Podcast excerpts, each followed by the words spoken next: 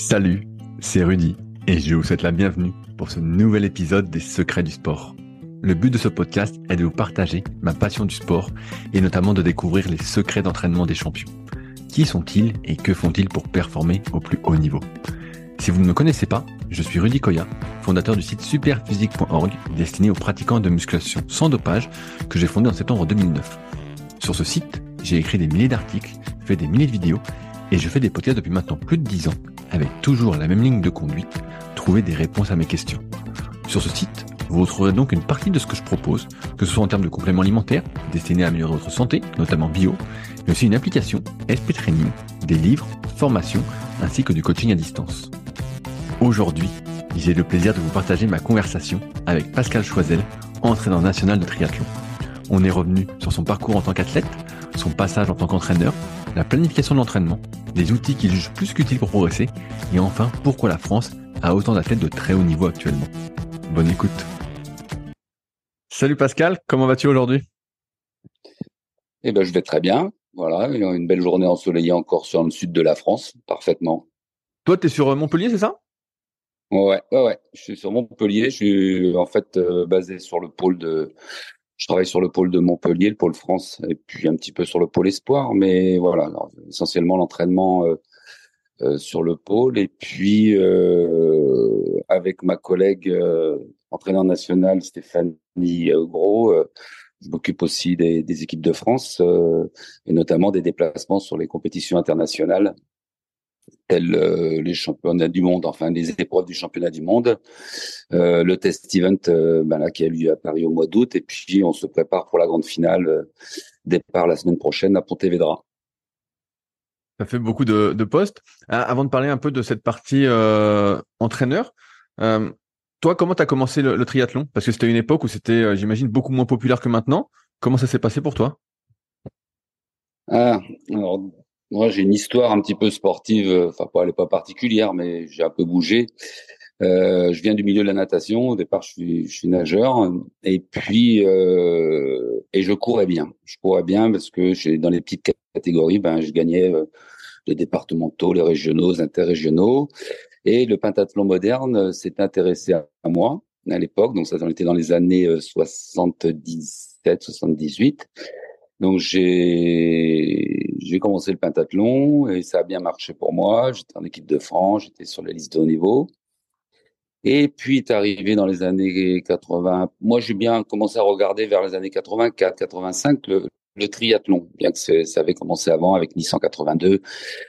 on va pas refaire toute l'histoire, je vais pas refaire toute l'histoire du triathlon, mais euh, donc voilà, je commence à regarder un petit peu. Je j'avais des, copains qui s'y mettaient. Je dis tiens, ça, ça a l'air sympa cette histoire-là. Et puis, euh, puis j'arrive en bout de piste aussi de, mon histoire pentathlon, donc euh, j'avais envie de bouger. Euh, et puis j'ai essayé. Donc j'ai essayé un, triathlon, et puis ça a pas trop mal marché. Mon second triathlon, un sprint, je gagne, voilà. Donc j'avais les qualités de, de, nageur et de coureur. Bon, il fallait que je travaille le vélo, donc c'est ce qui me faisait le plus mal. J'avais rapidement mal aux jambes, mais enfin bon voilà, le vélo c'est c'est pas très compliqué, mais il faut faire des, des heures de selle. Et puis voilà, j'ai été athlète de haut niveau sur en, en triathlon euh, pendant six ans. Euh, et puis dans en 1994, j'ai arrêté pour différentes raisons. Euh, et euh, bah, les gens de l'époque euh, se sont intéressés à moi pour pour que je, je, fasse une déformation pour, pour que je bascule du côté de l'entraînement, puisque la, la, fédération est en train de se structurer avec des cadres techniques, avec un DTN, euh, voilà, avec des entraîneurs nationaux, mais il y avait très peu de cadres à la fédération française de triathlon. Alors quand j'entends des cadres, c'est des des professeurs de sport, hein, pas d'EPS de sport, donc qui sont au ministère des Sports, bien que maintenant on soit rattaché à l'éducation nationale. Et euh, voilà, on avait, il y avait très peu de, de, de, de cadres techniques, euh, donc spécifiques euh, et spécifiquement spécifiquement formés pour l'entraînement. Et, euh, donc j'ai pris, euh, bah, j'ai pris les rênes, je me suis formé, j'ai commencé à entraîner. J'ai entraîné d'ailleurs ma très chère collègue avec qui je travaille aujourd'hui, elle avait 17 ans, donc ça remonte un petit peu. On a une belle histoire, euh, une belle histoire, euh, voilà, d'un bon partage. Et puis euh, après en 2000, j'ai passé le concours du professeur de sport. Et puis voilà, j'ai intégré là vraiment là officiellement la fédération. Euh, en tant que cadre technique. Et puis depuis, bah, jusqu'à jusqu'à ce jour, euh, voilà, été sur les, les missions euh, essentiellement de, de, de, de l'entraînement et du coaching des équipes de France. Quand, tu dis que tu as été athlète de haut niveau en triathlon, c'est-à-dire que tu faisais les... Parce qu'aujourd'hui, tu as plein de distances, mais la distance olympique, c'est le M, je, rappelle. tu faisais surtout cette, cette distance-là? Oui, oui, essentiellement. Euh, sprint et, et, M, oui, voilà. Mais euh, quand je dis euh, athlète de haut niveau, je ce qu'il faut entendre derrière athlète de haut niveau, c'est c'est listé au niveau, donc les listes du ministère des Sports. Voilà, c'est pas euh, au niveau, euh, voilà, c'est pas péjoratif le terme, mais enfin, c'est parce que j'ai été listé dans deux sports euh, différents. On m'a dit que tu étais aussi cadre au bataillon de Joinville. Ça, ça fait partie de ton parcours. Donc, tu as entraîné beaucoup d'athlètes au bataillon de Joinville? Voilà, j'ai pas voulu être trop long, mais effectivement, on t'a bien dit, on t'a bien dit. J'étais, j'étais, ma première carrière était, j'étais militaire, comme j'étais athlète de haut niveau, j'étais au bataillon de Joinville. Aujourd'hui, ça, s'appelle l'armée des champions. Euh, voilà, donc j'ai été athlète de haut niveau au bataillon de Joinville en tant que militaire en pentathlon et en triathlon. Et d'ailleurs, quand j'ai fait la bascule, quand je le, je le, disais en 1994, je me suis retrouvé donc à jouer le rôle de chef de section, donc la, la, la partie, je dirais, administrative, euh, militaire, euh, gérer la section et surtout on m'avait demandé de la de l'organiser, de la de la structurer et j'avais aussi le rôle d'entraîneur de cette euh, section, donc je, je, jouais les deux rôles. Et donc voilà, c'est ce qui m'a permis après de me former, de faire des formations, de, aussi de, de, de, d'utiliser un petit peu ma, mon parcours, euh, voilà, qu'est-ce qui a marché, qu'est-ce qui a pas marché, euh, essayer de faire des liens avec les formations pour euh, pour être le plus opérationnel possible. Est-ce que c'était pour toi une sorte de vocation, révélation de devenir entraîneur après ta carrière d'athlète, ou c'est plutôt parce qu'on est venu te chercher? Non, non, non, non, c'était une vocation. J'avais, j'ai, j'ai enseigné, enseigné ça a toujours été quelque chose, euh, le, terme très très très global de l'enseignement hein, ou de l'entraînement, mais euh, ça a toujours été quelque chose que que j'aimais faire. Moi, j'aime le terrain. Voilà, je commence à, j'arrive à un âge avancé, mais euh, j'aime le terrain. Euh, je suis pas quelqu'un qui, aime passer des, heures derrière un. Euh, voilà, je ne coach pas. Euh, j'ai beaucoup aimé, j'aime toujours, et puis c'est pour ça que j'ai fait des formations un petit peu spécifiques. On y viendra, je pense, tout à l'heure, euh, pour continuer de, de. Je voulais pas non plus. Il faut grandir. Hein. Enfin, le but de, de l'être humain, c'est de grandir et, euh, et de s'élever. Donc, euh, ben, j'ai voulu essayer, euh, avec mes moyens, de, de, de, de m'élever et d'être euh, un peu meilleur chaque jour. Là, au début, donc es, euh, pour moi, tu es cadre bataillon de Joinville. Après, tu rentres un peu plus à, la fédération. Ça, pareil, c'était une euh, volonté de ta part. Comment ça s'est passé? Est-ce que c'est, il y avait, tu te postulais pour euh, être entre guillemets avoir un entretien? Comment ça va, ça s'est passé?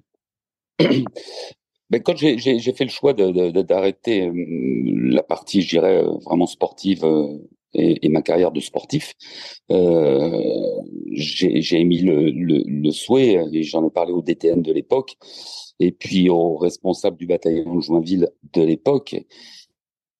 Et euh, voilà, il y a des gens euh, qui, ont été là, et, dont un que tout le monde connaît, parce que ça a été le manager de Poissy pendant des années, c'est Philippe Gros. Je lui dois lui aussi des remerciements, mais ces personnes m'ont m'ont aidé, ont, ont, cru en moi et m'ont dit bah, vas-y fonce.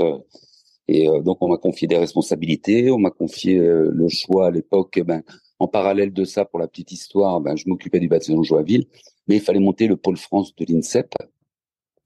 Et euh, ben, pendant deux ans, j'ai en même temps que je me formais, ben, je faisais des allers-retours aussi à Paris pour pour essayer d'organiser un peu l'entraînement avec les quelques athlètes du moment et de l'époque à l'INSEP. Quand, on est, euh, comme tu as dit au début du podcast, tu as plein de, rôles différents. Au, jour le jour, ça consiste en, quoi ton travail? Tu fais, euh, tu parlais du pôle espoir, du pôle France, euh, accompagné sur les championnats du monde. Est-ce que tu fais encore des planifications? Est-ce que tu es toujours sur le terrain avec les athlètes pour chaque séance? Comment ça s'organise un peu tes journées? Oui, c'est un petit peu ça. C'est euh, c'est un peu comme ça. Si, alors le, le, terrain prend beaucoup de temps. Alors effectivement, euh, ben, quand il les a, alors après quand ils sont en compétition, c'est un petit peu plus calme. Mais quand euh, voilà, quand il y a toute la partie d'entraînement, de préparation, ben c'est au moins c'est entre un à minima et deux entraînements jour. Donc avec des temps de déplacement, ben voilà, ça prend déjà un petit peu de temps. Hein, passer un peu de temps bord du bassin. Ça peut être sur le scooter euh, en suivi d'une séance particulière à vélo. Ça peut être sur le VTT en suivi d'une séance particulière en course à pied. Voilà, il y a, y, a, y a, plein de situations euh, d'encadrement. Ça peut être en préparation physique aussi. Euh, voilà, la salle de, de, musculation du Krebs. Donc voilà, il y a déjà le temps de préparation, il y a l'encadrement, il y a le débriefing ou l'analyse un petit peu de ce qui s'est passé. Donc ça, c'est la partie vraiment de, de, de, de, de l'entraînement. Après, il y a euh, ben, l'analyse, par exemple, des tests HRV. Donc ça, c'est de la variabilité cardiaque pour voir le niveau de fatigue neurovégétatif des, des sportifs et sportives. Et euh, ça peut être euh, ben, préparation euh, de la planification sur les, les, semaines qui viennent, comment organiser un petit peu les, les temps forts et les temps de récupération. Mais après, autour de ça, ben, il y a la préparation des compétitions, des déplacements, euh, la logistique, les hôtels, les billets d'avion, toujours en relation avec la, des secrétaires de la fédération. Mais moi, j'aime bien, euh, j'aime bien savoir où je vais et organiser un petit peu mon, mon mes déplacements. Donc voilà, il y a, y a ça, il y a le lien avec les athlètes euh, pour ces déplacements. Donc euh, voilà, savoir les, les, besoins. Et puis après, ben, il y a le déplacement lui-même. Après, il y a les débriefings de déplacement. Il y a les comptes rendus de déplacement. Donc voilà, euh, ça c'est les temps un petit peu plus, euh, je dirais, euh, administratifs et puis de déplacement, des déplacements. Puis après, ben les déplacements surtout l'été s'enchaînent. Donc voilà. Et puis en ce moment, ben voilà, on est en train de préparer la semaine dernière avec ma collègue, comme je disais Stéphanie, eh ben les, les déplacements de Pontevedra. Et euh, voilà, mais bon, il y a d'autres choses. Il y a des points sur le budget euh, de, de notre euh, du, groupe élite, du groupe France, du groupe de la préparation olympique. Donc voilà, il y a quand même des dépenses à suivre. voilà, il y a différentes choses, voilà, qui prennent un petit peu de temps, outre ben, d'avoir qu'un chronomètre dans les mains. Quoi. Je, je, vois, je vois bien que tu, tu, tu es un organisateur je, je, commence à le comprendre. Je poser cette question parce que j'ai l'impression, tu parlais du club de Poissy tout à l'heure, donc qui est un très très gros club en, triathlon, euh, parce que dans d'autres activités que, que je connais un, peu mieux, euh, quand tu es dans un club, c'est l'entraîneur du club, tu vois, qui te fait euh, la planif. Tu rejoins un club souvent pour l'entraîneur. Tu vois, j'ai interviewé euh, par exemple bah, Bruno Gagère, peut-être que tu dois euh, côtoyer vu qu'il est à Montpellier aussi. Bien, oui, bien sûr. Voilà, voilà. Donc les athlètes rejoignent son groupe d'entraînement, tu vois.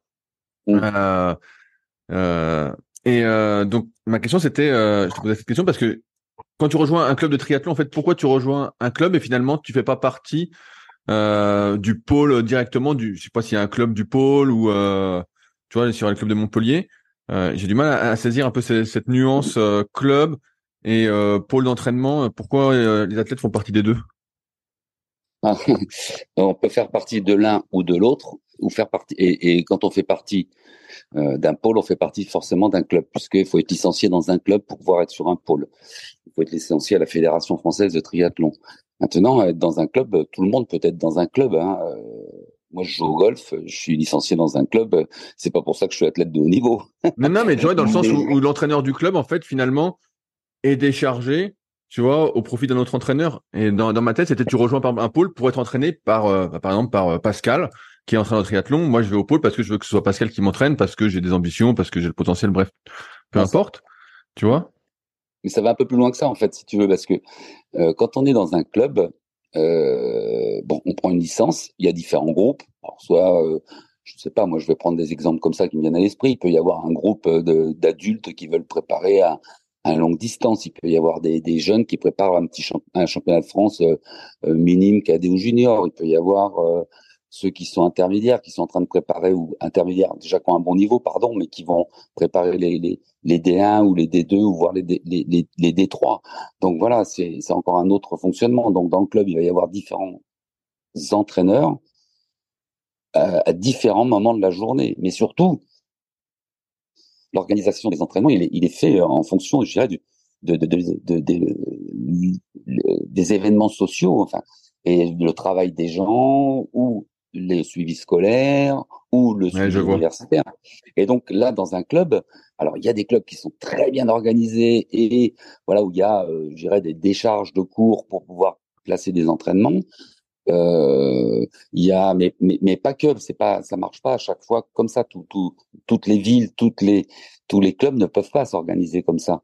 Donc voilà. Mais en généralement, les, les, grands clubs où les, y a, et, et, beaucoup de clubs sont, sont bien organisés, ça travaille vraiment, vraiment, vraiment bien dans les clubs. Mais l'avantage d'un pôle, c'est que normalement, tout est déjà organisé. Quand on arrive sur un pôle, tout est organisé, et le suivi scolaire, et le suivi universitaire, enfin, selon selon euh, euh, les, les, études post-bac, parce que c'est sûr quand on fait médecine, ça va être compliqué de faire du triathlon, parce que voilà, c'est un autre niveau, il faut beaucoup beaucoup travailler. Mais euh, voilà, le suivi chez les chez les jeunes, c'est organisé. Il y a les après-midi sont libres pour l'entraînement. Euh, voilà, c'est ça l'avantage du pôle. Les infrastructures, voilà, tout est organisé. La piscine est réservée, il y a des créneaux de réservés, la piste est réservée. Euh, normalement, voilà, tout est, bien organisé pour que l'athlète puisse s'entraîner. En revanche, on rentre pour rentrer sur un pôle, il faut avoir des prérequis. Les prérequis, c'est un niveau d'expertise, euh, je dirais, euh, suffisant pour pouvoir y rentrer. Alors, il y a des, prérequis, on peut faire des demandes, les dossiers sont analysés, regardés, observés. Il y a des tests d'évaluation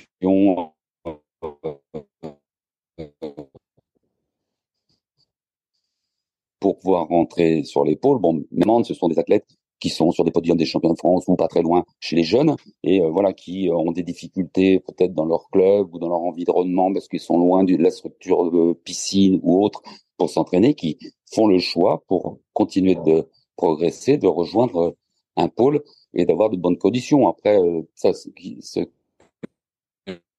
que ce soit tel ou tel entraîneur, c'est encore autre chose. Mais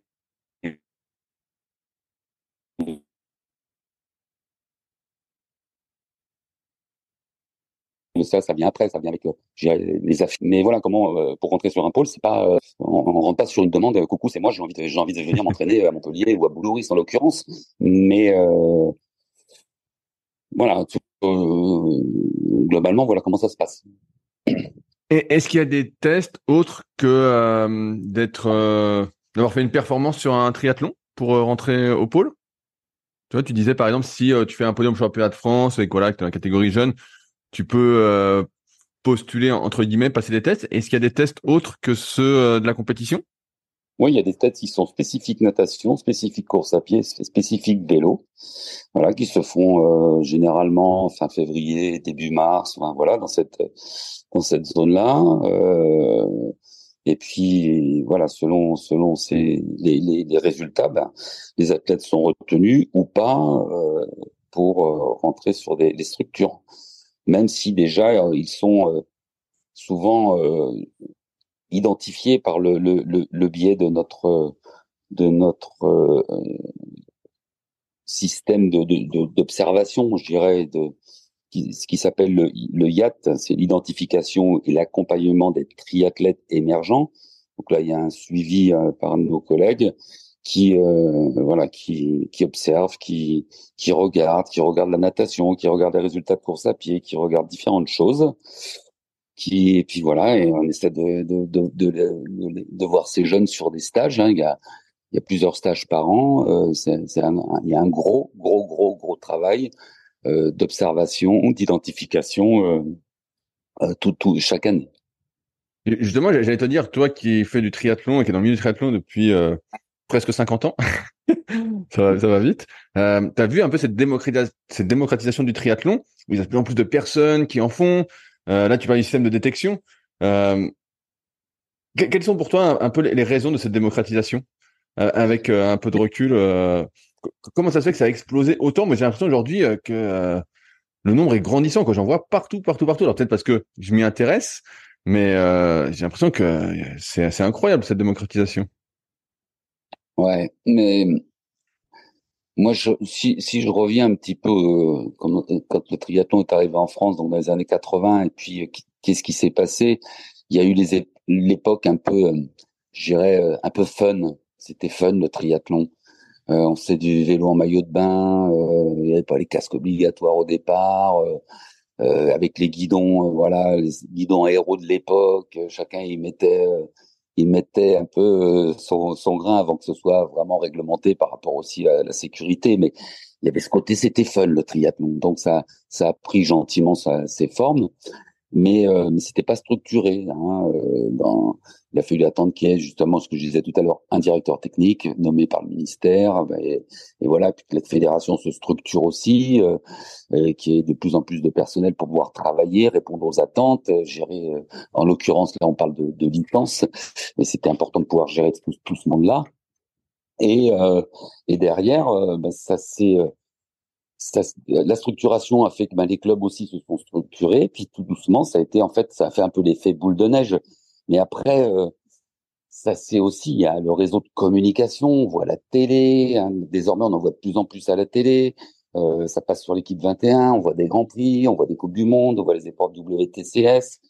Donc, ça, ça fait, et puis j'ai l'impression que moi ça fait ça fait rêver les jeunes, et puis ben là, j'étais au Test Steven quand on sortait ben, de, de, de, la zone où on était, euh, je dirais, un petit peu euh, protégé, puisque on tout le monde, il fallait être accrédité, mais, mais tous les gamins étaient là, et, Vincent Louis, et Léo, ils voulaient tous les, toucher, avoir une signature. Il y avait, il y a quand même, voilà, c'est pas du football, hein, on est bien d'accord, mais il y a vraiment, il y avait vraiment un engouement, c'était, ça, ça faisait chaud au cœur, ça faisait plaisir à voir. Et, euh, et puis voilà, quand on a des gens comme Vincent qui sont des ambassadeurs, comme Léo qui sont des ambassadeurs, et après Cassandre et Léonie et, tous ceux que l'on connaît en ce moment qui sont les têtes d'affiche, ben, les, jeunes ont envie de, de, de s'identifier, ont envie de ressembler, ont envie de, de, de peut-être avoir aussi des résultats qui sont qui sont identiques ou, ou cette vie euh,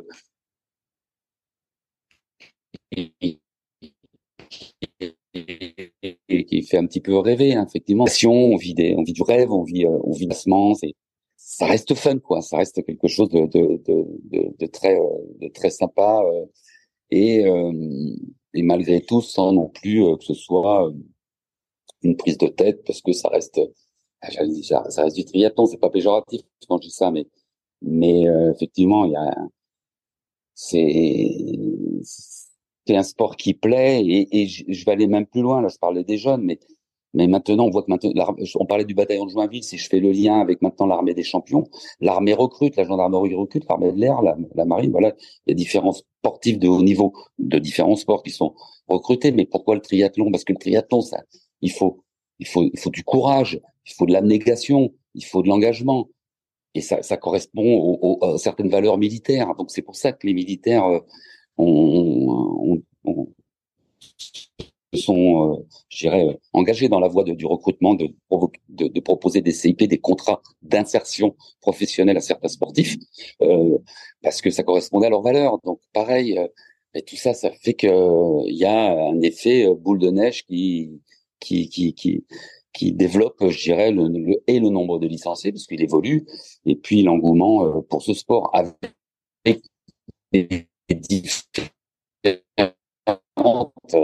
alors pareil, il y a il y a, beaucoup d'offres. Hein. Alors sur l'international, j'en parle même pas, mais il y a de plus en plus d'offres.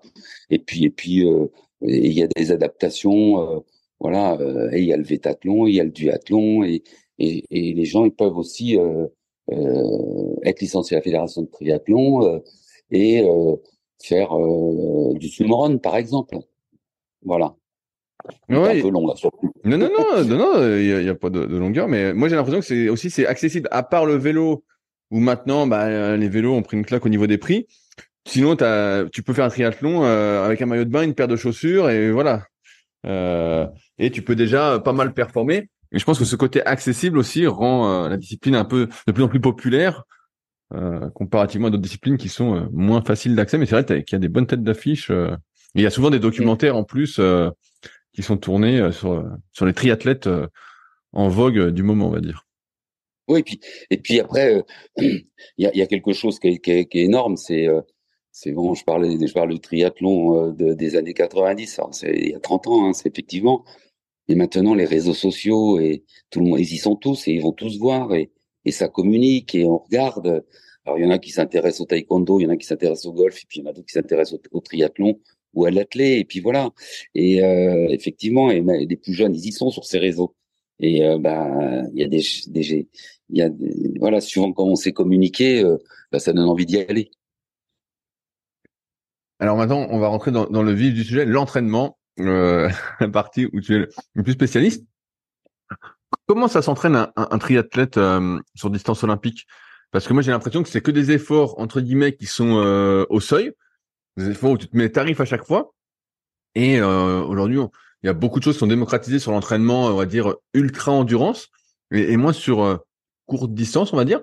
Est-ce qu'il y a une répartition?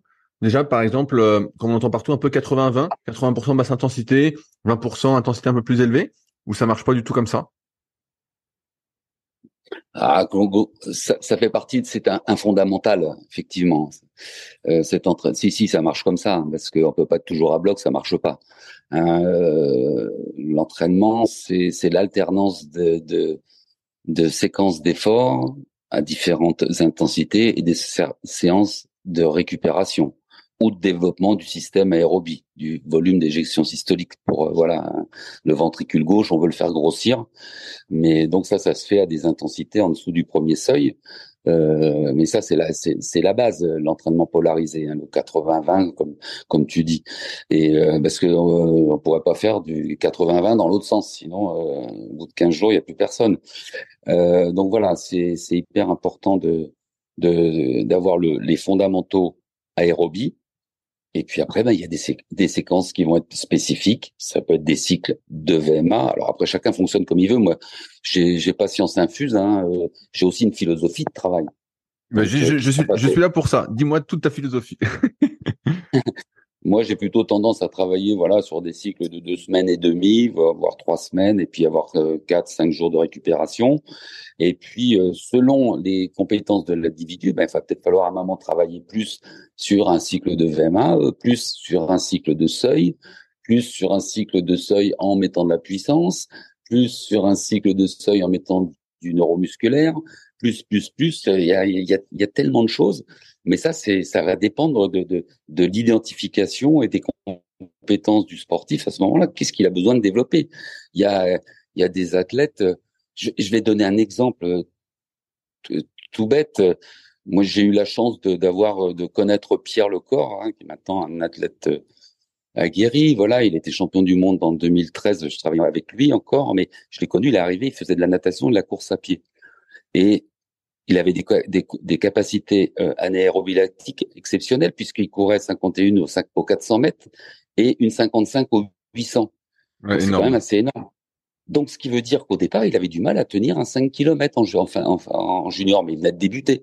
Donc, il a fallu travailler, développer le système aérobie pour tenir déjà un 5 km et puis un 10 km. Et après, il y avait juste à entretenir la vitesse. Au sprint, il était imbattable. Bon, maintenant, euh, Pierre est de 90, donc on arrive à des à, des âges où il y a des, des, des, capacités qui s'amenuisent un petit peu et d'autres qui, qui se développent. Voilà, l'aérobie va l'emporter aussi. Et euh, mais Pierre, il pouvait pas battre un sprint. C'est comme ça qu'il a été champion du monde en 2013 et euh, en moins de 23.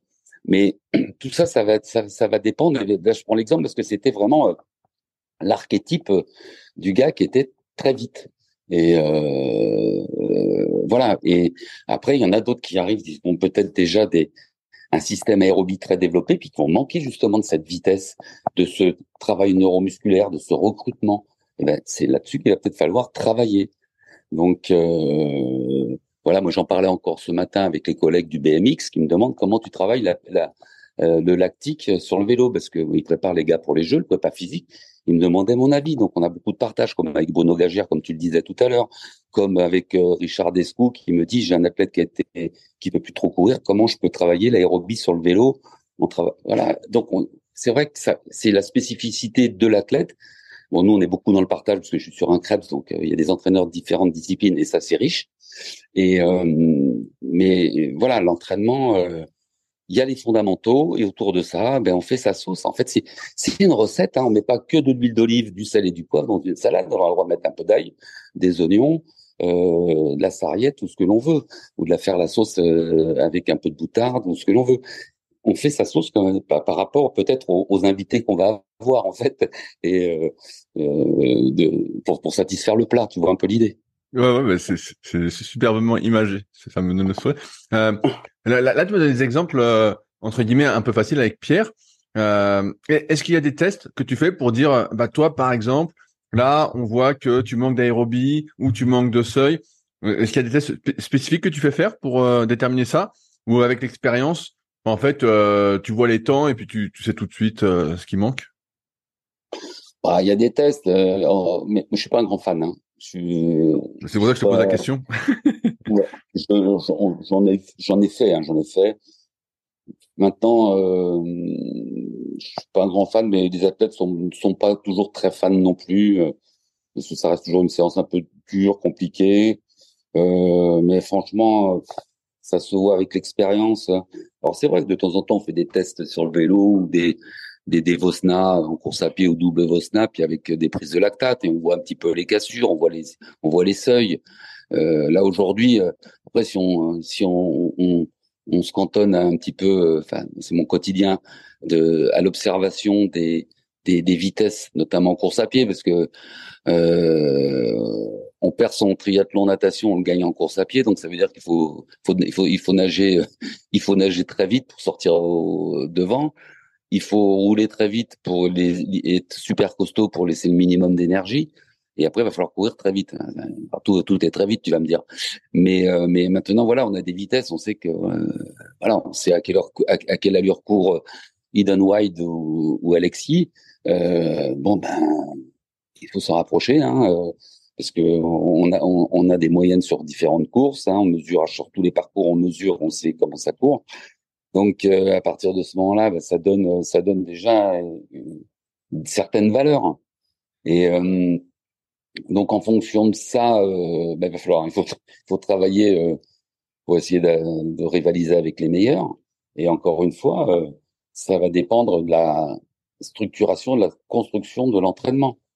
Et euh, j'irais, j'ai envie de dire, tout est bon dans le cochon. Il hein. faut pas faire n'importe quoi, mais à partir du moment où on respecte les prérequis et, et les fondamentaux et que on va pas sur la surfatigue parce que ça va être ça. À un moment, c'est de vouloir euh, en faire, en faire, en faire, euh, et puis et puis euh, oublier de récupérer. Et c'est là que de temps en temps, on bascule dans le dans, dans l'ombre en fait. Hein.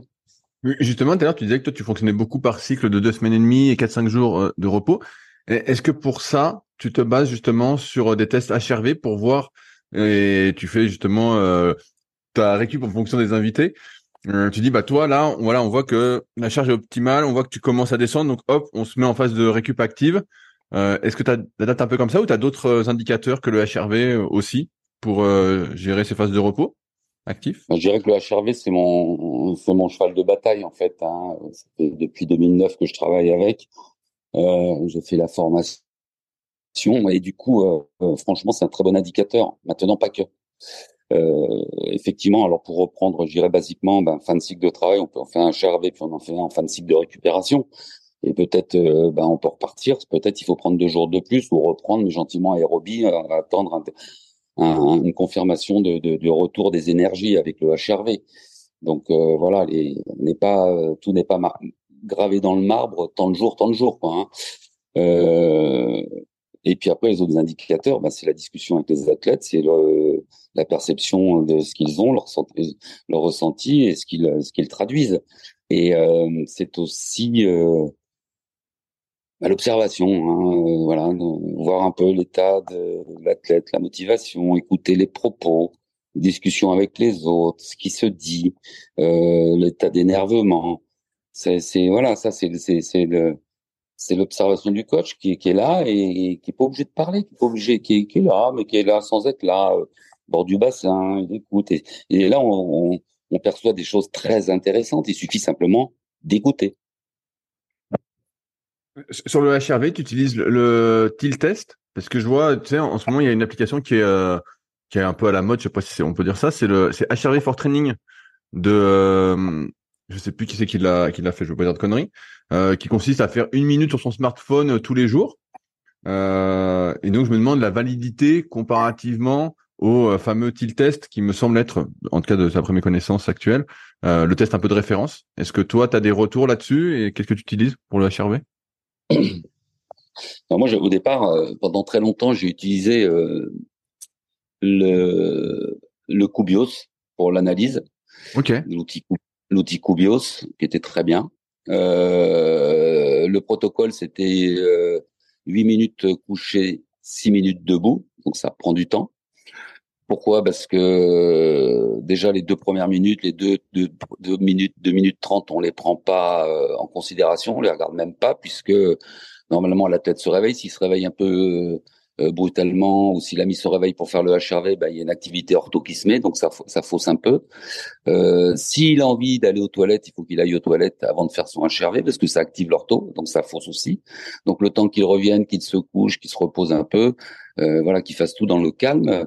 Il faut, il faut un certain temps, une minute. Je, je vois pas ce qu'on peut regarder euh, en, en, en, activité, mais bon, euh, ça ne me je suis pas un grand spécialiste non plus, mais mais euh, franchement, euh, voilà, nous on est on est sur ces protocoles-là qui ont un petit peu évolué. Et désormais, nous, comme on travaille avec euh, euh la, la, fédération française, euh, le, le, le, modèle Play Sharp, euh, qui voilà, où on fait de la planification de l'entraînement, il y a le retour des athlètes, il y a toute la quantification des charges, et désormais ils ont intégré le HRV, mais le HRV, voilà, il le télécharge directement sur l'activité PlaySharp et on fait la, je fais l'analyse. Maintenant, on fait une analyse avec euh, PlaySharp qui, est pratiquement. Euh, ils ont fait un, gros travail de, ce que faisait Kubios. Euh, voilà, ça, marche très bien et, on est plutôt sur cette analyse-là, c'est cinq minutes et cinq minutes et puis ça, fonctionne très bien et il y a un vrai suivi intéressant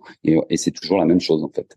Ouais, je, je, vois l'application PlaySharp justement qui a l'air très euh, qualitative, que j'ai pas encore essayé, mais euh, c'est vrai qu'elle a l'air de regrouper pas mal de choses euh, à, à, la fois. Oui, oui là, on a, il a été intégré. Maintenant, le suivi, euh, euh, gynécologique des filles, pour voilà, il y en a qui ça se passe, n'importe qui ça se passe bien, il y en a d'autres qui ça, ça, se passe moins bien. Donc là, on vient, ça vient d'être intégré là depuis quelques jours. Euh, et pour qui est après ben, via une spécialiste hein, c'est pas moi qui vais le faire, euh, ben voir un petit peu qu'est-ce qui se passe euh, dans les, les, les, recueils de données. Euh, voilà, il y en a qui, bon, qui ont des règles plus ou moins douloureuses, il y en a qui, qui saignent plus ou moins. Et chez les filles, ça c'est quand même compliqué et c'est un facteur limitant et de l'entraînement et de la performance. Et il faut faire attention à la santé parce que le triathlon c'est bon, c'est bien, mais c'est peut-être pas non plus toute la vie. Il faut faire attention à sa santé, et voilà, et, et que, qu'on qu'on y prenne du plaisir, quoi je reviens sur, l'entraînement en lui-même. Euh, il y a trois disciplines au triathlon. Euh, donc, on parlait d'entraînement polarisé. Euh, Est-ce que ça peut arriver, par exemple, qu'on fasse euh, une séance de natation dure euh, le, le, matin, par exemple, euh, et une séance dure en vélo ou course à pied l'après-midi, ou vraiment tu essayes de pas mettre deux séances dures le même jour, ou plutôt justement tu fais deux séances dures le même jour pour le lendemain avoir vraiment une séance à basse intensité, qui a des séances à basse intensité. Comment ça s'organise un petit peu euh, tout ça? Parce que j'ai du mal à voir, euh, vu que j'y connais rien.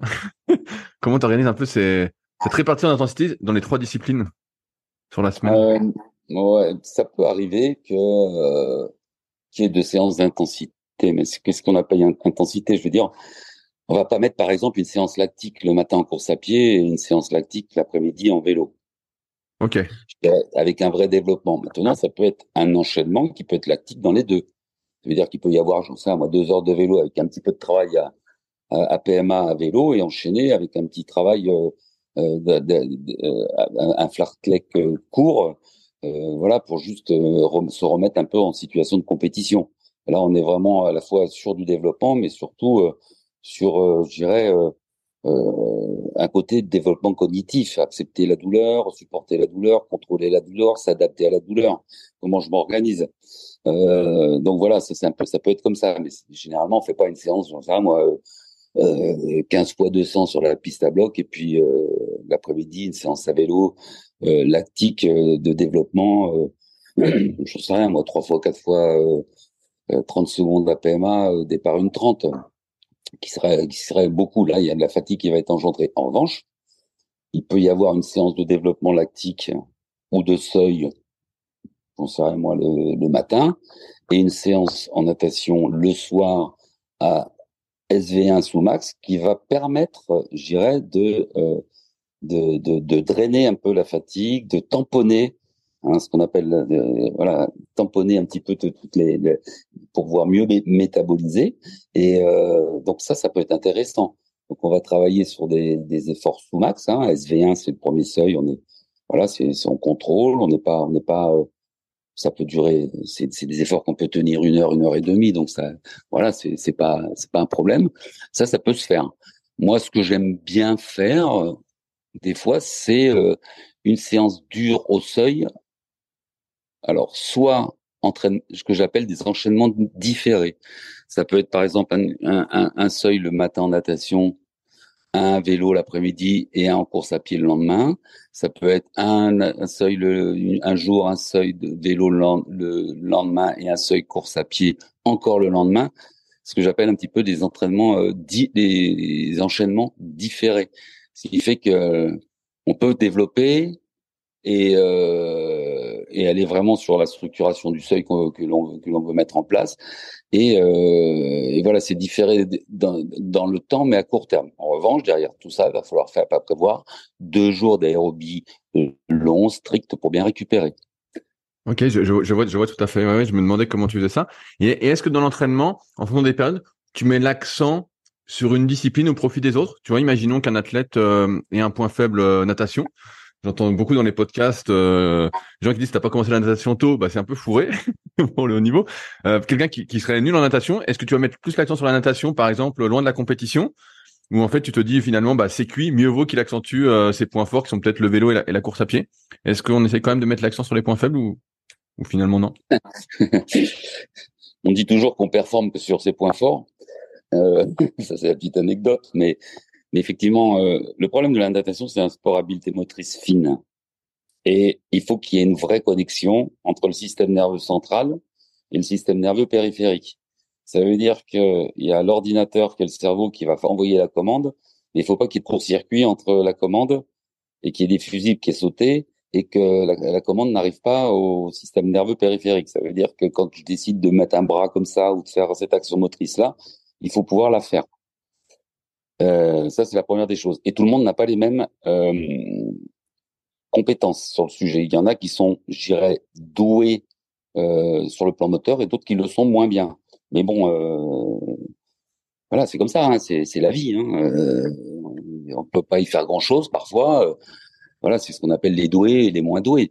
donc ça, c'est important. Mais après, voilà, il y a des choses à régler dans l'eau. Est-ce que euh, le corps flottant est, est, bien géré. Le corps flottant, ça veut dire est-ce qu'on est capable de, de, tenir son équilibre debout, allongé sur le dos, sur le ventre, voilà, sans, euh, sans, aucune, ah, sans aucun problème. Ou alors je descends comme une pierre. Est-ce que ma respiration est réglée? Euh, Voilà, il faut, il faut, il y a, quand même des choses euh, à avoir, euh, à maîtriser avant de commencer à tourner les bras, quoi. Tu vois, tu vois un peu l'idée parce que sinon, si c'est pour tourner les bras, comme je dis souvent, parce que c'est la mode, ben, on peut faire des longueurs et des longueurs. Hein. Il se passera, il se passera rien puisque c'est un sport, voilà, habileté motrice fine. Euh, donc voilà, il y a l'accent, on peut le mettre, mais il faut qu'il y ait du répondant. Moi, dans, dans, dans, ma carrière, il y a des athlètes, je n'ai jamais réussi à faire nager. À un moment, ils, ont, ils butaient, ils butaient sur, euh, voilà, sur leur temps, sur un 400 mètres, on va dire, ou sur une série de 100 mètres ou de 50 et, en y mettant toutes les toutes les toute l'énergie que j'ai pu y mettre en, et tous les outils que j'ai pu utiliser et, euh, et j'en ai utilisé des outils et voilà. Mais bon ça à un moment ça marchait plus. Ça marchait plus. Alors c'était pas si mal hein.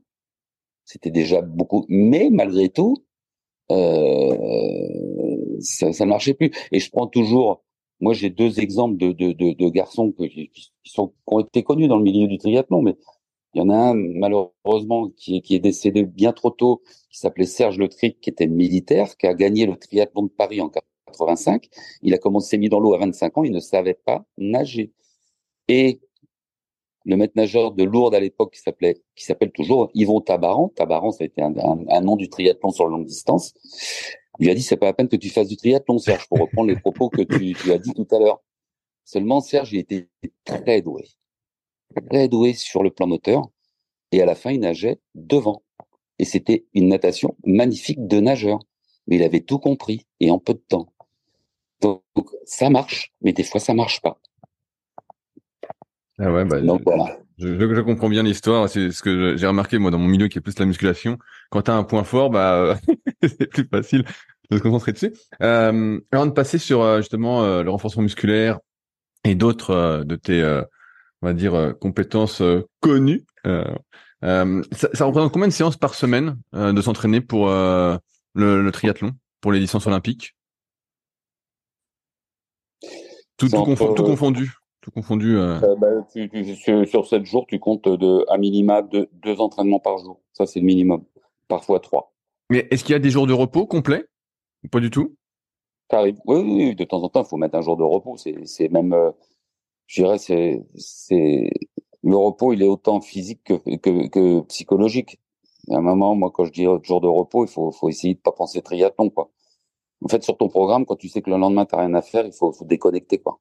Parce que tu as besoin de te ressourcer euh, psychologiquement. Et même je dirais en fin de cycle moi j'aimerais j'aime plutôt organiser un un jour et demi tu vois. Le dernier entraînement il va être euh, un mat la fin de matinée ou le matin. Et tu peux avoir par exemple couru le matin et puis fait, une natation en fin de matinée. Et puis après tu sais que tu as l'après-midi et encore un jour de repos mais c'est important ça de le faire donc euh, comme je disais toi tu es très orienté de ce que j'ai compris sur les préférences motrices comment tu te sers des préférences motrices dans le triathlon? Parce que euh, pour caricaturer, voilà, pour faire simple pour ceux qui connaissent pas, j'ai déjà fait un épisode sur le sujet avec un spécialiste. Mais en gros, t'es aérien ou t'es terrien. Qu'est-ce que ça change concrètement pour le triathlon euh, en termes d'entraînement?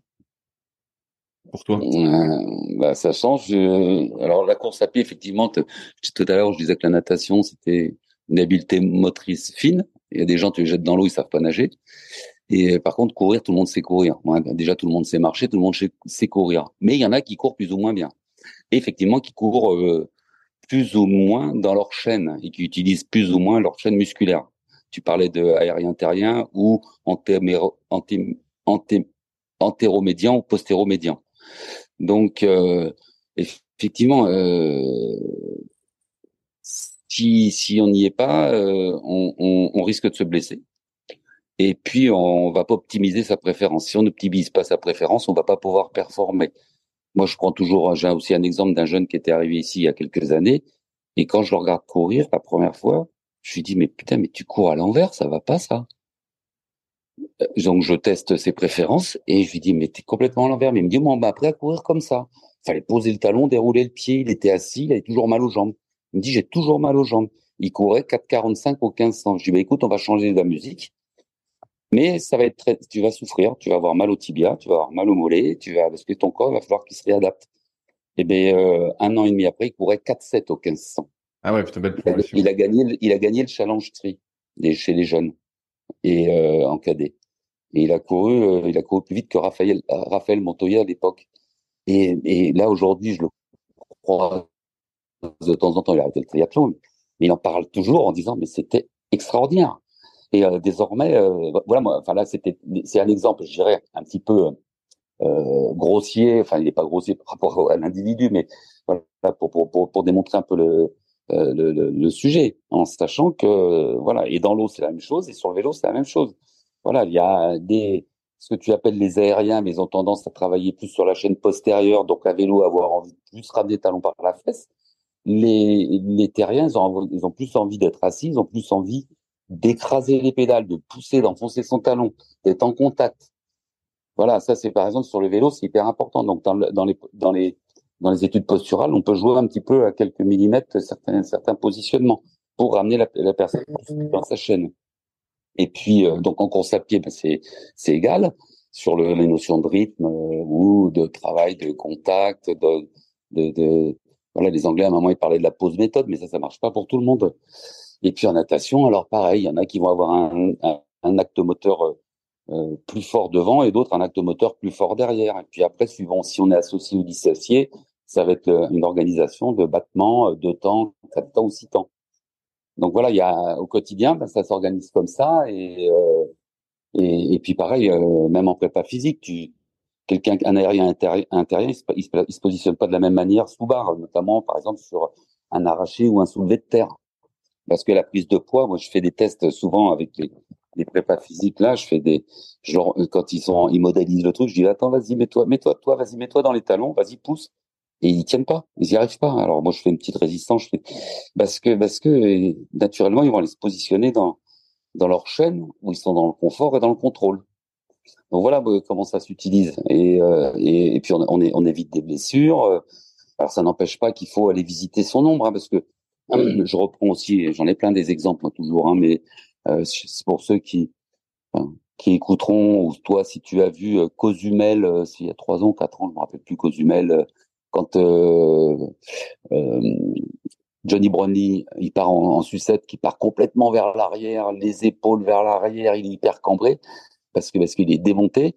Et eh ben, il part normalement lui, il va vers l'avant parce que c'est un PM ou un aérien. Et eh ben, il part complètement vers l'arrière parce qu'il bascule dans sa chaîne opposée, mais là avec une exagération exceptionnelle, en effet. Mais voilà, à un moment, il faut savoir que euh, peut basculer avec la fatigue dans, dans, dans, dans, dans sa chaîne opposée, au moins aérien-terrien, pour reprendre tes propos. Et euh, mais ça, il faut, il faut, si on arrive, si on l'a identifié, qu'on arrive à le contrôler, on peut, on, enfin, on peut mieux le contrôler, on peut mieux, euh, je dirais le, euh, le dompter. Mais après, quand on est vraiment sur fatigue, on est, on est en surfatigue. Hein. Donc voilà. Est-ce que tu entraînes aussi le côté opposé? Donc, c'est-à-dire, si tu es aérien, je reprends voilà, pour simplifier, tu entraînes aussi un peu le côté terrien de la personne pour justement, en cas de fatigue, avoir des solutions? Ou euh, pareil, euh, ouais, c'est, comme la natation, c'est la, comme la natation que c'est foutu Non, non, non, non, non, non, non, non, non, il faut, il faut aller le visiter, son nombre, parce qu'à un moment, on ira. Hein. On ira. J'ai un autre exemple. J'ai fait beaucoup de travail. Euh, bon, Cassandre n'est plus maintenant sur Montpellier, mais bon, elle était là, elle restait là cinq ans ou six ans, je sais plus. Et je faisais toute la partie technique vélo. Et ben, de, je l'avais mis, euh, je, je, la faisais travailler dans son ombre sur tout ce qui était habileté vélo, euh, sur les petits circuits de d'adresse. Et ben, euh, je, je cachais son œil moteur, ce qui fait que ça allait basculer dans son ombre. Donc, euh, bon, déjà, elle était qu'avec un œil, mais pas le bon. Donc, euh, elle était obligée d'organiser toute son habileté comme ça. Donc, indirectement, voilà, ça, ça provoque, euh, ça provoque euh, des incertitudes et, et puis voilà, on est moins à l'aise, quoi. Je dérive sur la partie euh, musculation parce que c'est, euh, j'ai regardé comme je disais un webinaire de toi euh, sur le sujet sur YouTube. Dans les sports d'ultra endurance, souvent le renforcement musculaire est un peu mis de côté. voilà, on parle un peu de gainage à la maison, un peu d'exercice au poids du corps quand c'est fait, et pour le plus temps c'est pas fait. Est-ce que c'est important de faire de la musculation pour euh, le triathlon et des distances olympiques? Est-ce que ça aide vraiment?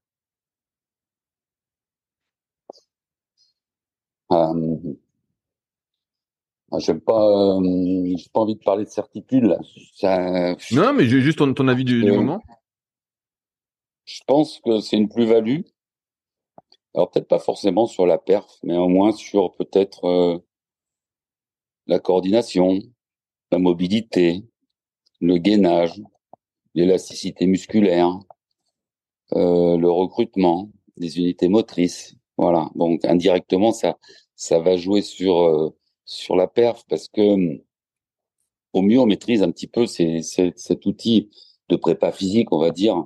Euh, au mieux on va on va donner des, des, des possibilités à son corps de de, de, de réagir ou de s'organiser et d'avoir, je dirais, des patterns moteurs qui sont un peu plus intéressants, un peu plus importants. Ce qui veut dire que voilà, on a des solutions. À un moment, quand on est bloqué, on est bloqué. Et notamment, il est intéressant de faire de, travailler et de la mobilité et de la pliométrie et, et, et, et du renfort spécifique. Alors effectivement, moi je dis pas qu'il faut faire de la force max, je dis pas qu'il fasse faire de la force endurance, je dis pas qu'il faille faire de la force vitesse. Il faut faire ce qu'on a, ce qui est identifié et les manques de la tête. Mais mais souvent, euh, moi, ceux avec qui je travaille, avec qui j'ai travaillé, si à un moment ça et on n'en fait pas, bah, il, y a une, chute de force. C'est-à-dire, par exemple, c'est, souvent typiquement sur le vélo, on dit je suis obligé de mettre une dent de plus, quoi, parce que j'arrive plus à l'emmener, parce que voilà, ça, il y a, une, perte de force. Et bon, si on fait un travail de force max, il faut à minima euh, entretenir une fois que la saison a commencé avec les déplacements et autres une, une séance tous les dix jours pour éviter de d'avoir une chute de, de des, bénéfices. Voilà. Mais euh, il est évident qu'à un moment, euh, si on fait un squat euh, à 50 kilos et qu'on en fait un à 120, on va appuyer différemment sur les pédales. C'est l'exemple. Mais bon, pas que. C'est pas que ça. Hein. Pareil, moi j'aime bien travailler avec une machine pour le haut du corps, la machine Kaiser. Où on voit un peu le développement de watts sur euh, des exercices un peu spécifiques nat, euh, ben voilà, on, voit, on voit, on voit des gains ou après euh, ben des chutes si on n'en fait pas suffisamment régulièrement. Mais non, il y a il y a un intérêt aussi de prévention des blessures. Il y a voilà, c'est voilà, on arrive après un moment, ben tac, on se pète un petit peu. Pourquoi on se pète souvent un tendon? On n'a on pas des pathologies très compliquées chez nous. Hein c'est voilà, c'est la tendinopathie. Alors si, il y a des fractures de fatigue, mais ça c'est une, un sur un surdosage de l'entraînement, mais mais euh, souvent c'est des c'est plutôt des des tendinopathies ou alors après c'est la gamelle à vélo, mais ça, c'est pas c'est différent, mais donc euh, voilà, et c'est quoi? C'est souvent tendon d'Achille, c'est souvent le solaire, c'est souvent les mollets, ça peut être un tendinite de la patte doigt, voilà, c'est on est plutôt sur ces trucs-là. Ou après sur les sur euh, sur le haut du corps, c'est des tendinites de long biceps puisque les rotateurs internes sont trop sollicités, on utilise trop les plaques, on n'étire pas la chaîne poste, on fait pas suffisamment de rotateurs externes. Donc il y a des choses intéressantes à faire pour pour avoir, pour équilibrer un peu et les charges et euh, son morphotype de façon à, être mieux équilibré et, et éviter de, de, de se blesser quoi. Tu parlais d'une séance tous les dix jours pour, euh, en quelque sorte, maintenir ce qu'on avait développé euh, en, musculation. Quand euh, c'est des phases de développement, ça peut aller jusqu'à deux, trois séances de muscu par semaine? Non, je souris parce que ça a été des, des polémiques que j'ai eues avec d'autres d'autres scientifiques, enfin des scientifiques et euh, ouais, deux, deux, séances par semaine, c'est bien parce que le problème, c'est quand tu mets une séance de musculation qui est quand même une activation orthosympathique, ça fatigue, ça fatigue le système nerveux. Donc euh, sur un plan général, eh ben il y a une fatigue et ça veut dire que ben, qu'est-ce que tu mets à côté quoi? Parce que tout à l'heure on parlait de et de la PMA et du seuil et du SV1, mais tu rajoutes la musculation là-dessus, c'est une séance la muscule, c'est une séance contraignante. Il n'y a pas de séance tranquille. Enfin, si, quand on fait de l'endurance de force en, reprise, mais si tu viens en, en, muscule pour faire une séance, alors après, tu peux venir, si, pour faire des assouplissements, de la mobilité ou du travail postural euh, et, euh, et des, des, antagonistes, effectivement, qui serait un peu quelque chose d'un peu plus tranquille. Mais globalement, si tu veux développer quelque chose, euh, tu vas, tu vas, tu vas devoir euh, travailler et c'est une vraie contrainte. Et la force max, euh, bon, moi je me suis, j'ai eu des discussions un peu tendues avec euh, pas des collègues, mais voilà des physios, et en disant que la, troisième, elle est, de trop pour moi parce que nerveusement, c'est ça tape de trop. Et quand tu fais 30 à 35 heures d'entraînement par semaine, euh, ben tu vois euh, les dégâts que ça peut donner, quoi. Et franchement, c'est vachement dur à, planifier et à organiser. Oui, bah ça corrobore à ce que moi je, je ressens aussi, c'est que nerveusement c'est tellement dur entre guillemets, même si tu fais pas de la force max, que ça t'impacte et, même si tu as des courbatures, tout ça, ça impacte après tes séances, euh, on va dire, de l'activité elle-même. Et c'est plutôt, euh, plutôt néfaste déjà rien qu'à mon niveau d'amateur, quoi. Donc, euh, c'est ça. Est-ce que tu as d'autres... Euh, tu avais parlé que tu avais fait plein de formations au fil des années, que tu te formais régulièrement. Donc moi, sur le net, quand j'ai fait des recherches, j'ai vu préférence motrice, renforcement musculaire, HRV. Est-ce qu'il y a d'autres choses sur lesquelles tu t'es formé et que tu as vraiment mis en place avec succès, on va dire? Il y a un truc qui, qui, qui pour moi marche. Euh, alors derrière la formation euh, des préférences motrices, j'ai enchaîné avec la neuroharmonisation. Alors qu'est-ce que c'est ça? Ah, qu'est-ce que c'est ça? La neuroharmonisation, c'est bon, c'est un, c'est un, un, un, process. En fait, ça vient de l'EMDR. Donc euh, l'EMDR, voilà les mouvements oculaires, hein, pour faire court. Donc on traite. Euh, il y a des psychos, des psychologues qui qui, qui s'en servent pour voilà pour pour travailler sur avec avec les sportifs et les non sportifs. Hein, ça marche aussi très bien forcément. Euh, donc euh, c'est parti de l'EMDR, donc mouvement oculaire de base, avec du tapping. aussi. Et le, la personne qui, qui, a mis ça en place, il s'est bon, il s'est, il s'est, il s'est inspiré de l'ENDR et donc de Francine Shapiro. Hein. Francine Shapiro, qui est une américaine en fait, son nom est trompeur. Et il a monté, euh, il a fait le lien avec euh, les zones du cerveau, des préférences motrices, et il a fait un lien avec beaucoup de recherches sur euh, les les mouvements oculaires en lien avec les zones du cerveau. Ça veut dire que on traite, on peut traiter des pathologies. Alors moi j'étais, j'étais pour la petite histoire le premier certifié de cette nouvelle méthode parce que de suite j'ai enchaîné, euh, ça m'a parlé et donc il a fallu que pour la petite histoire que je fasse, euh, bah, mais que je me fasse à la fois la main et que que je propose euh, un dossier pour pouvoir être certifié. Donc il a fallu que ben, j'ai des candidats sportifs et non sportifs et, je suis tombé sur des personnes qui avaient des pathologies un petit peu sévères. Eh ben ça s'est toujours bien passé, ça a bien marché. Alors maintenant je l'utilise pas pour ça, mais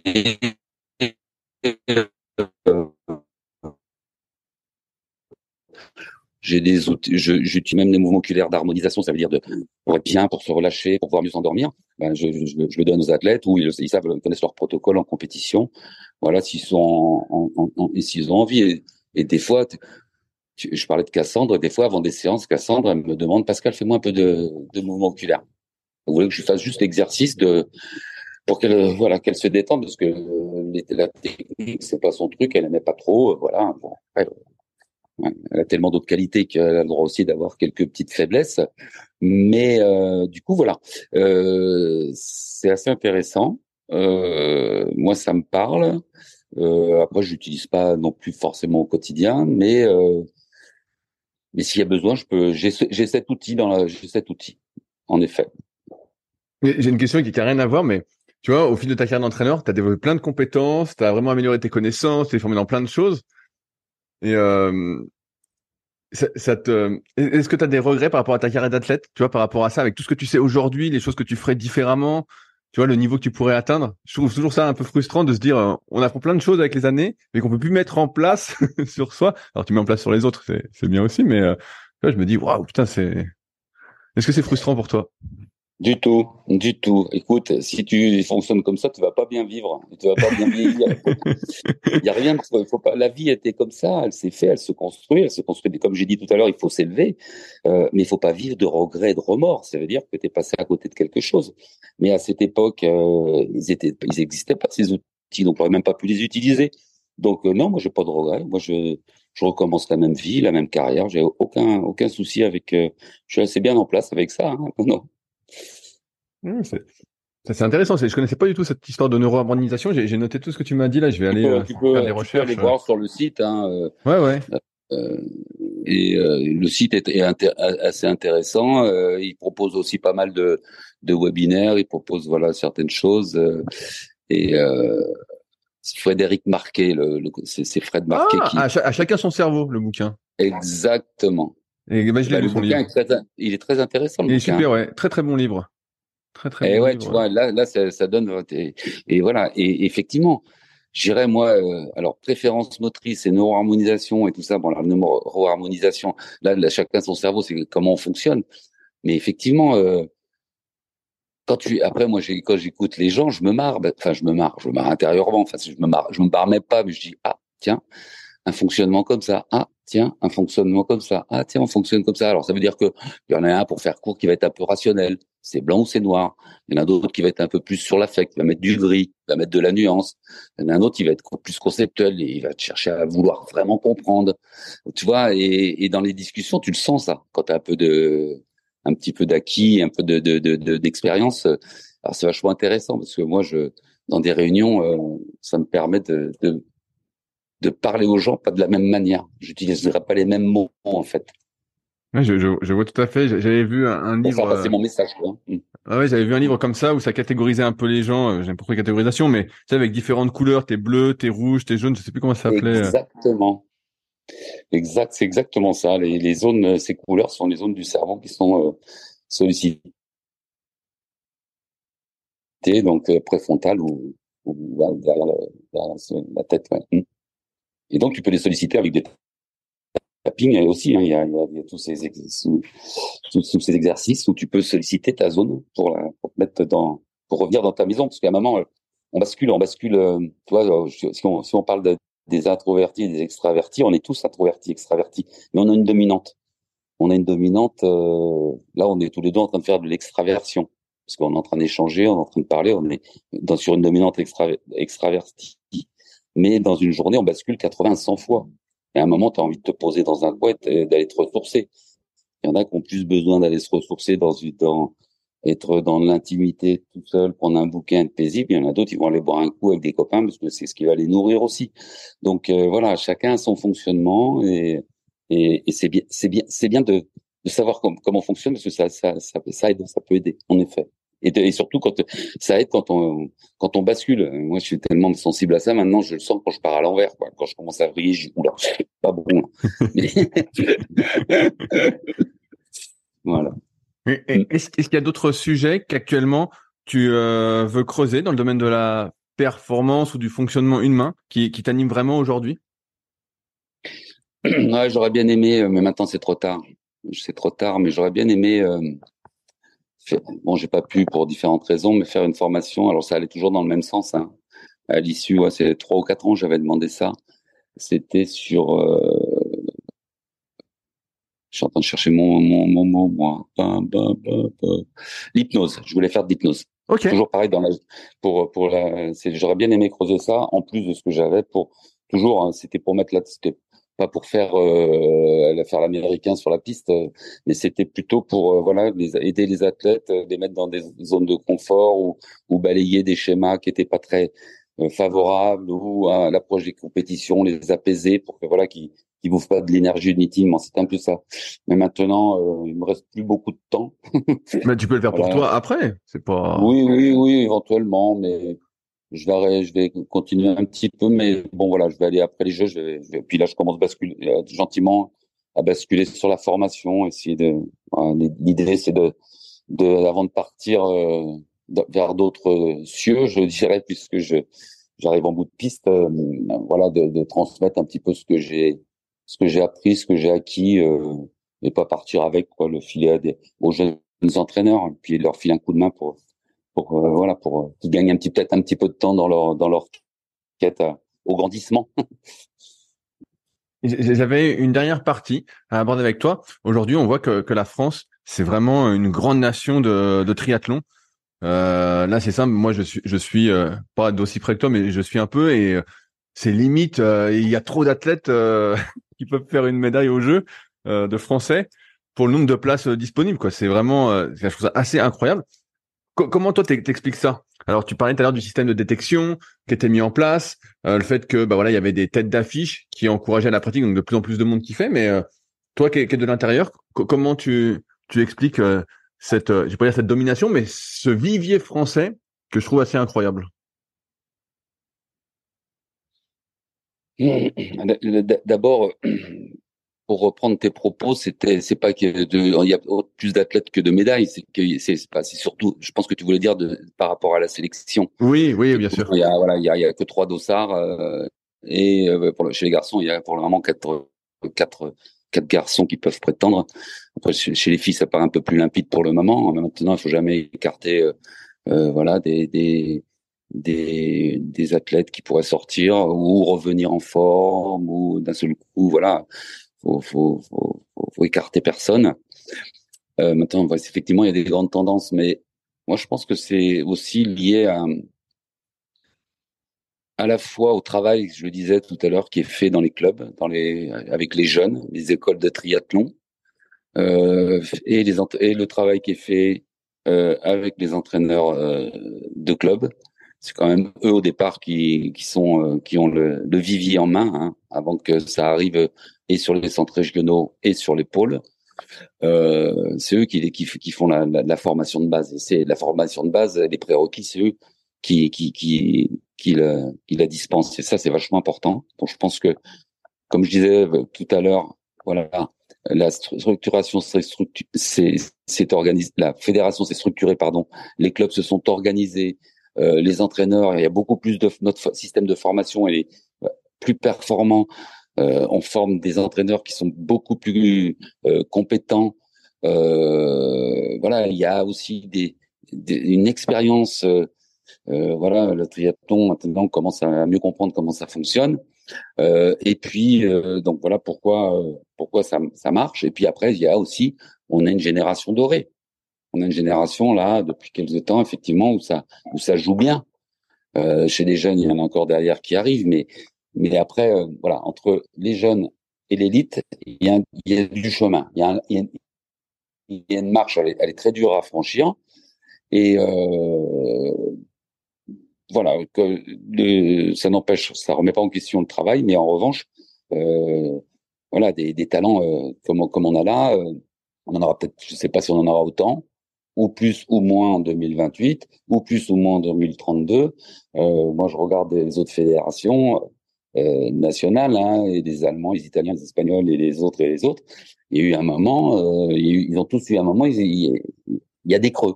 Il y a des creux sur quatre ans, sur six ans, sur huit ans, parce que parce que il y a un petit trou de génération. Voilà, il n'y a pas les des des, des athlètes, euh, voilà, des coureuses par exemple comme Cassandre, euh, voilà, c'est vrai qu'elle est impressionnante quand on la voit courir et ça sans minimiser le travail des et les courses à pied de, des, des autres filles, hein, c'est pas du tout le sujet, mais c'est vrai qu'elle a un petit, elle a, on a l'impression qu'elle force pas, qu'elle court comme ça naturellement.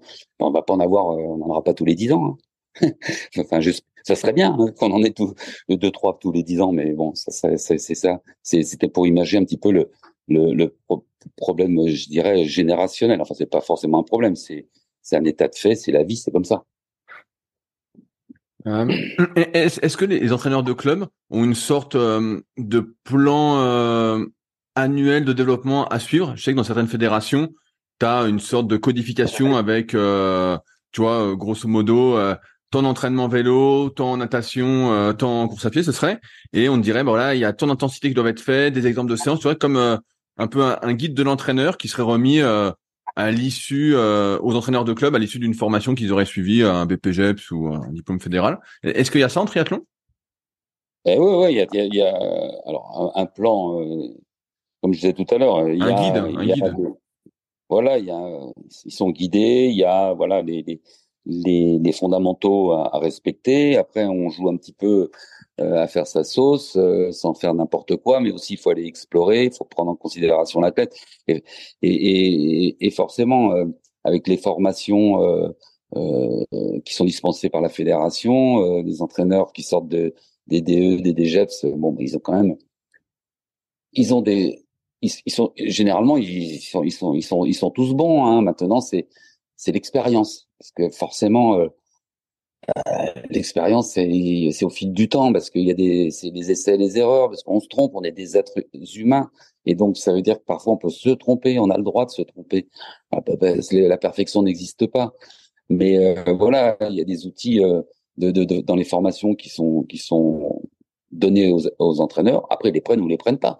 Par exemple, sur l'ancien BF3, désormais maintenant le BF4, moi j'interviens et en prépa physique et sur les préférences motrices mais euh, les, les, les, gens, enfin les, les, entraîneurs qui viennent se perfectionner, puisque c'est des, des modules, mais ils se régalent. Après, il y a un module, ils se régalent parce que parce que c'est un petit peu nouveau, parce que c'est pas forcément utilisé. Après, il y a des modules, il y a un module sur les sur les, les conditions, je dirais, environnementales compliquées, l'altitude. Il y a des formations là-dessus. Il y a des formations sur la diététique. Voilà, on va un peu plus loin sur le sujet voilà, qu'est-ce qu'on qu'est-ce mange, qu'est-ce qu'on mange pour être fort à l'entraînement, qu'est-ce qu'on mange pour bien récupérer, euh, qu'est-ce qu'on mange si on a telle pathologie, qu'est-ce qu'on mange, voilà. Et euh, voilà, ils ont, ils ont, il y a, y a, beaucoup de de, de, de, de guides, de formations qui, qui sont dispensés.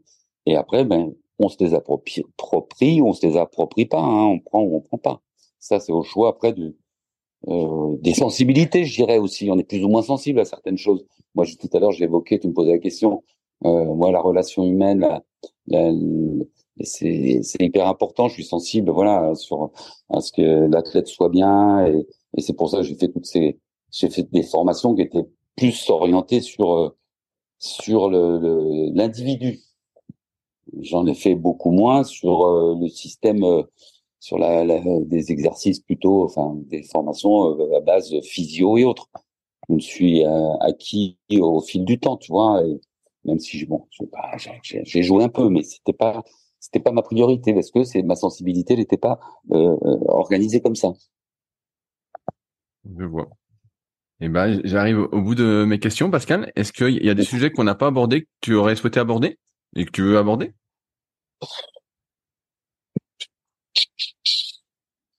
Ouais, non, bah, enfin au départ, euh, oui, non, qu'est-ce qu'il dit Dis-moi, dis-moi tout.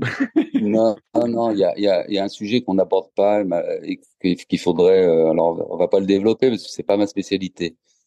Quoique, ça m'intéresse toujours parce que je, reviens sur sur les sur le sur l'individu.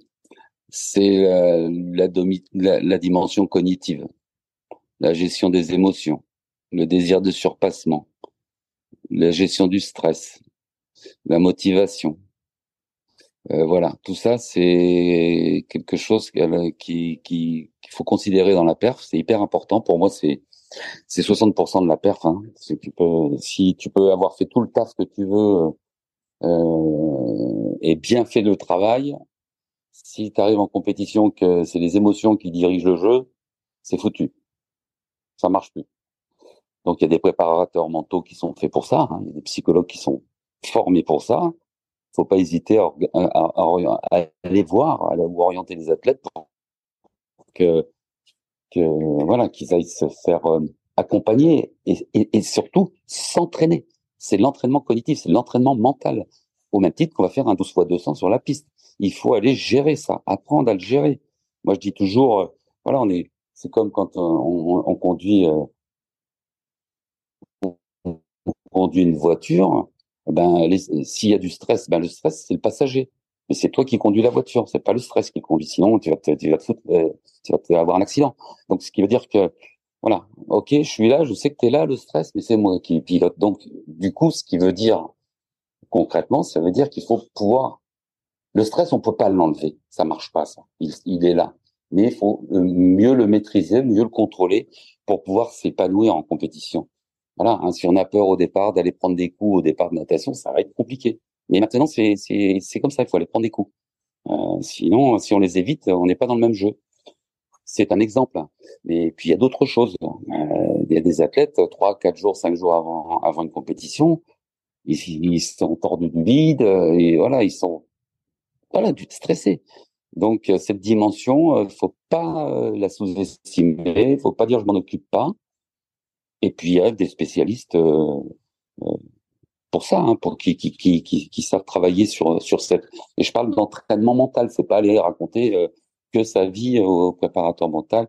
il faut travailler. Et il y a des situations d'entraînement à mettre en place pour être meilleur. Voilà ce que je voulais rajouter.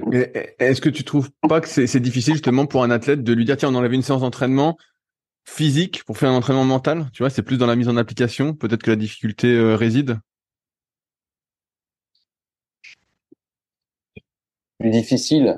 Bah, comme je disais, si si tu si tu si tu le fais pas et tu effectivement tu vas faire ta séance absolument d'entraînement physique, mais que le dimanche euh, ben voilà les émotions ont pris le dessus et que et tu gères pas, et ben à quoi il sert ton entraînement physique? À quoi il sert?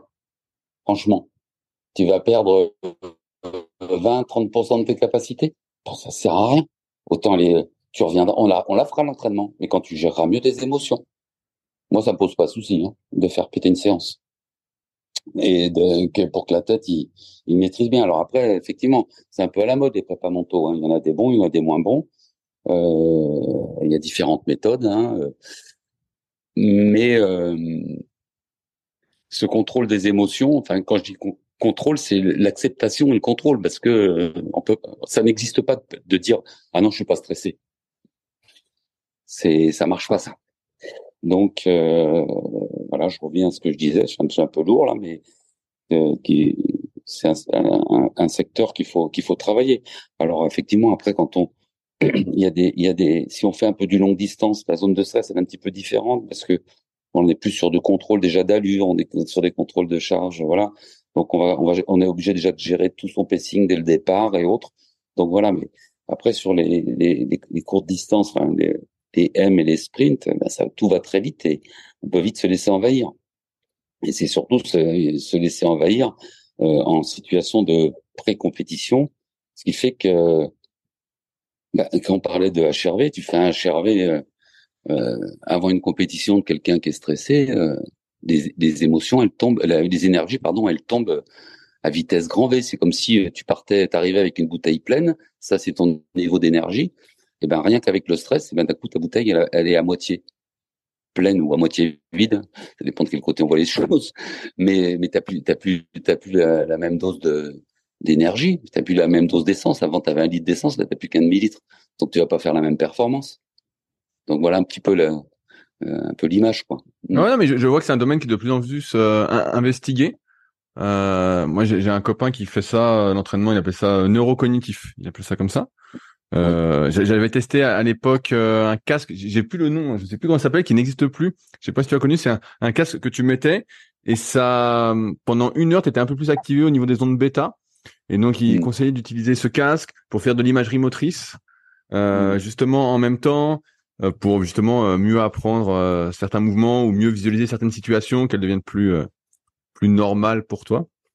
Mais, euh, mais ouais, ça se développe de plus en plus. Mais euh, c'est vrai que euh, on a. C'est pour ça que je pose la question.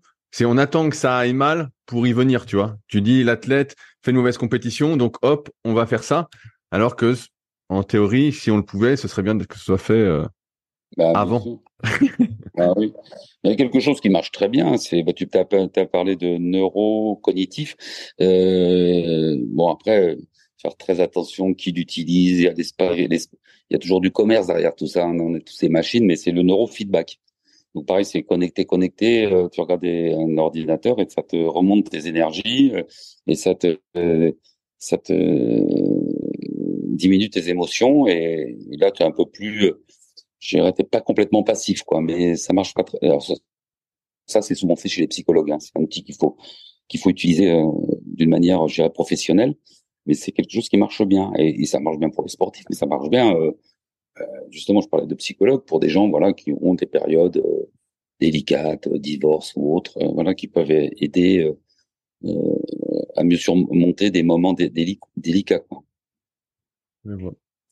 Eh ben super Pascal, je me suis régalé. Tu m'as donné plein de pistes que je vais creuser. J'ai noté toute une page pistes. à ce point-là. ouais, ouais, bah ouais, vraiment, t'as dit plein de trucs euh, bah, qui étaient hyper intéressants euh, pour moi, euh, qui suis toujours en, quête de compréhension.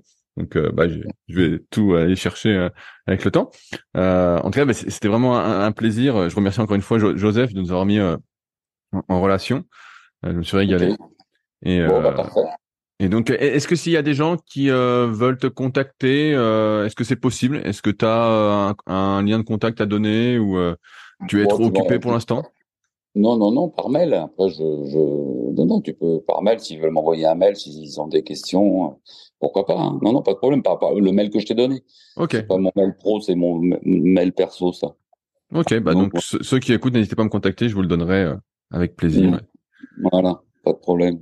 Et bah c'est cool. Et bah merci encore à toi Pascal pour ton temps et euh, avec plaisir. Peut-être à bientôt. Allez, ouais. Bye, bonne bonne euh, fin de journée. Si vous êtes encore là, c'est sans doute que l'épisode vous a plu.